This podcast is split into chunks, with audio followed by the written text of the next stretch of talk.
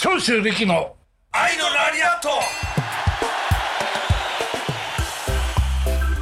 ごまあ豪快だった。あの、はい。浜さんはすごかった。はい。うん。でもやっぱり基本的なことは寺さんは浜さんも何がリングの中で、うん必要なのか、はい。うん、もう自分の仕事は100%プロとしてこなしたね、うん。それですっごい助けられた、あ浜さんいなかったら、うん、何が革命戦士だったっけ本当に、森さんあってのう。ん、だから。いやもう父も、ん。父も同じ気持ちです。うん、多分そうだと思う、わかんないけどね、なん。かねもうそのそういう結婚してもう子供ができだして、あの頃浜田さんと頑張ってやってる年間260でね家にどうやって京子ちゃんがどんなに子供が可愛いのは、はい。もうみんな子どお子さんがいるとはい。みんな可愛いんだけど、寝て帰ってまた次に来る、うん、夜になったら酒を食らってっていうね、うん、そんな毎日で繰り返して労働に出てんだからそれは一つや二つ。だから俺もどん底に一回家内とやっちゃって家内子供みんな連れて。はい。実家に帰られてはい。1年半ぐらい、はい。うん。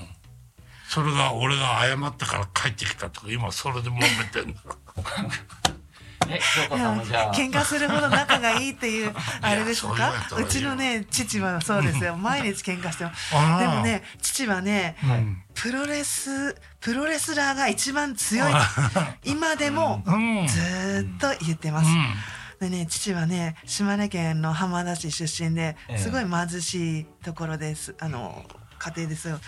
ある時ねあのお昼学校行ったんですって、はい。お弁当がないから、はい。家に帰ったんですって。はい。であの食べるものないですから、え家にあるあの杓子の水亀みたいな水のああ。れ水をいっぱい飲んでお腹いっぱいにして あの学校に行ったって言って、まあ、そういった家庭で育って、はい。やっぱりねその母が言ったんですって。あのねご飯を食べれて、その3回、で一つだけはい。好きなことができたら、はい。もうそれだけで幸せだねって。う、ん。それはずっとあのあの父がすごい大切にしてることで。でで父は「気合だ気合だ」って、うん。あの長州さん。あれはマジで言ってるよ、腹から。そう。ああのね長州さんの試合の時に そういあの父があの言ったんですよ、あのいねでそこのところで「気合だ気合だ」叫ばせてもらった、はい。あれが原点だと思います、うん。その気合のね。あの長州さんにあのその気合のもうこのなんだろう。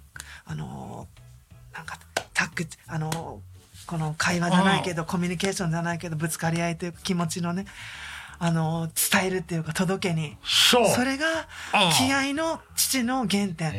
自分にも気合を入れてるって言とぼけたってます。選手よりあの京子ちゃんのが一番理解できてる。うんあ本当そう、うん。あの父は気合だあの時にやったんですよああ。長州さんの試合。原原点というそう。か父は言います。気を合わせる気合っていうのは気を合わせる、はい。気を合わせれば力が出てくるみなぎる。うん。父は気合だ気合だって、ね、皆様に伝え届けてるけど自分自身に気合を入れてるって。俺ね。浜最初浜さんがそういう、あの今リングでその「気合だ気合だ」ってやった時にね最初は本当に浜さんタッグ組んだ時は気が乗らなかった、でもね浜さんのあのこれを年間のさっき言った260で毎日やろう。大変です。俺はねやっぱりね体力もすごい。シリーズこなしていくために、ああの気合だ気合だが一番最初、あのリングのあのゴングが鳴るまであの、あれをやらないと、反対にスタートできなくなってたね、ああ本当にスタートできなくなってた。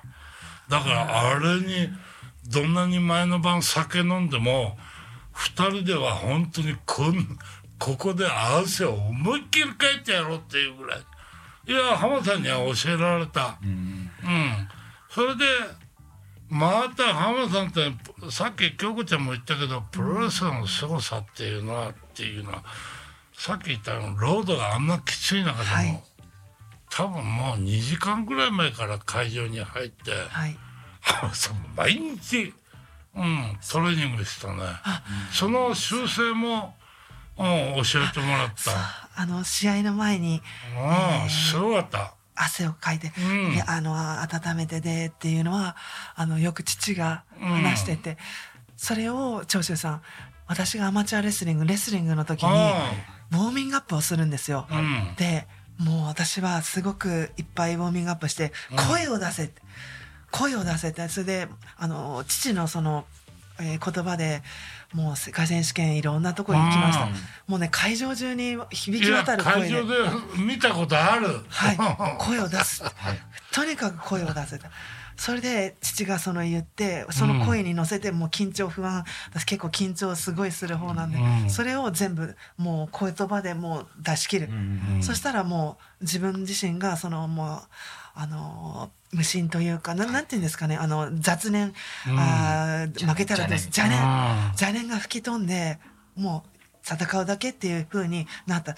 父はプロレスで学んだことレスリングアマチュアレスリングしてなかったんでそれをなんですかプロレスで学んだことをそのレスリングに生かして京子にうん。私に私にねあの教えてくれたんですよ。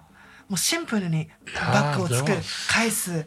それをそのプロレスで生かしたものをやってく教えてくれた。だから私はみんなと同じ練習を、えーあるしました。しましたけどプラスあの父が考えたプロレスの中で学んだことをいろいろとその声を出すとかもうそういったいろんなオリジナルのトレーニング法を父は考えて編み出してそれをやったから少し自信が浜さんね。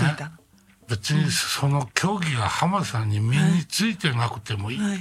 浜さんは大丈夫なの、今京子ちゃんが言ったせその説明が、はい。一番選手にとっては何の競技でも、はい。多分あの僕はアマレスい。京子ちゃんもそうだけど、はい何のスポーツでも、一番それが真の基本になってるんだよ、今上がったり上がらなくったりね、うん。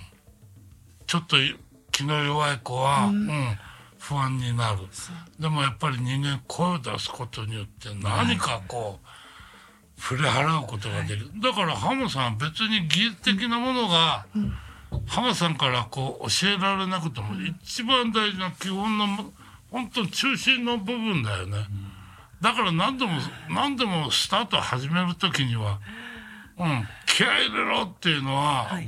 セコンドからもコーチからも言われるの、その言葉だもん、でも気合い入れろっていうのは普段練習ではそんなに習うことじゃないじゃん、うん、一番最初に、はい。うん、だから足を踏んだりよくやる選手もいるけど、それはその子のスタイルのはい。出し方であって、ただあの声をはアマチュアで声を、始まる前にあんまり大声出しちゃうと こう注意とかもされる競技もあるしね、はい。うん、でも一番中心的なものはそう、うん、本当に気合い入れるっていうのは、本当にどれだけ難しいか、うん。本長当に。州さん私ね選手で娘としてやってきました、うん。で二十数年間やらせていただいてねレスリングをアマチュアね。やっぱね父はねそのそういった部分ではコーチで私が結果が出ないと一緒にもう落ち込んで離骨 骨折したりした時はすごくあの落ち込んだりしてね、でねあのもうすごいあのく悔しいというか歯がゆいというかいろんな思いしてさせて、ねいろいろとやってこさせてもらってでもよくあの私もそうだし、よくなんかこうあのうんすごい乗り越えるというかあの継続できたなって、うん。もう1年で来る1年の世界選手権オリンピックとかねありますけどよく、うんね、父がいたからもう本当にあのなんだろう信じてくれてたんです父が。あのね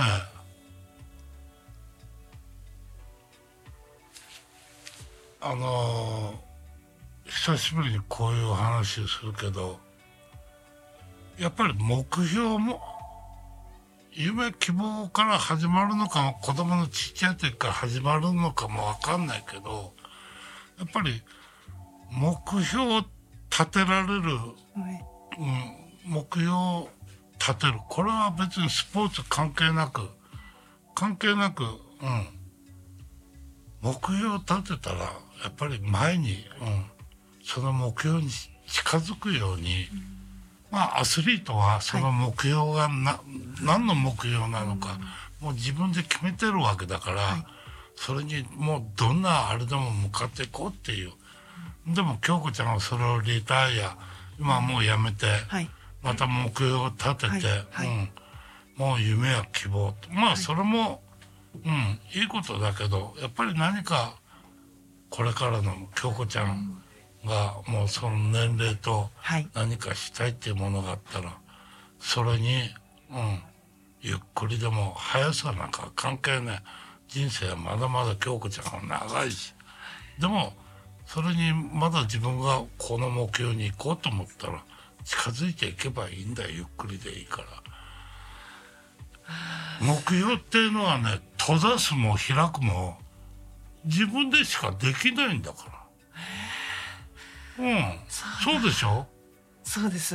うん、自閉ざすの？も開いて前に出ようと、うん、行こうっていうのも自分で監督やコーチじゃないんだから、最後は自分なんだよ、ああそうだ。うん、こんな凡人でもあそうかって思う。自分自身です結局はね結局は、うん、でもどこまで近づけたかなっていうのは、うん。あとは自分が判断して、うん、だからいや金メダルってよく見るけどやっぱり金メダル取るってことがどれだけ大変かっていう、うんすごい、うん、だからは別にいいいいご両親だよ京子ちゃん、だからいいいいご両親の、ね。お子様だよね娘さん。あ本当だよ。多分もう別にもう浜さんもはい。お母様も満足してうんでもうんでもわかるでしょ、もうそろそろ。いや笑い事じゃないだろ本当に。それ浜さんから言えないのかまあ浜さんとは言えないかもわかんないけど本当だよ。まずは。まずはなんだ？ボーイフレンドで。ね？言われるんですか？ボーイフレンド？もうねそこのエレベーターから階段降りてって外歩いてみろお前いっぱいいるじゃないかいますけど、なだかならそれも真ん中の中心的なものはしっかり自分で持ってれば。支えてもらいたいですね